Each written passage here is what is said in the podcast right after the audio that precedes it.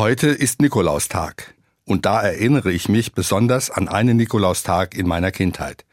Meine Mutter, mein jüngerer Bruder und ich lebten damals in einem Dorf am Rande des Rothaargebirges in einer kleinen Zweizimmerwohnung.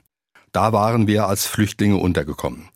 An jenem 6. Dezember erschienen abends der Nikolaus und sein Knecht Rupprecht in unserer Wohnung. Der Knecht Rupprecht rasselte mit einer Kette und hielt eine Rute in seiner Hand.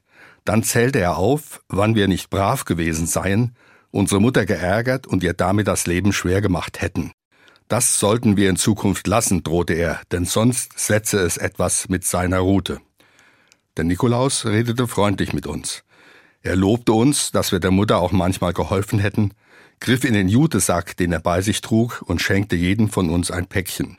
Dann kam der Moment, den ich nicht vergessen habe. Mein Bruder und ich erkannten die verkleideten Gestalten an ihren Schuhen. Wir waren ganz sicher, das waren unser erwachsener Cousin und sein Freund. Meine Mutter hatte wohl die beiden als Nikolaus und Knecht Ruprecht bestellt. Und noch etwas habe ich nicht vergessen. Der eine, der uns Strafen angedroht hat, falls wir nicht brav sind, ist mir unsympathisch geblieben. Der andere, der Nikolaus, ist mir durch seine Freundlichkeit und Zuwendung in guter Erinnerung bis heute. Menschen, die drohend auftreten wie Knecht Ruprecht, mag ich nicht.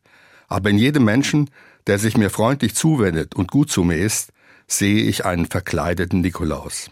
Ich glaube, in jedem von uns steckt irgendwie ein Nikolaus. Lass ihn raus.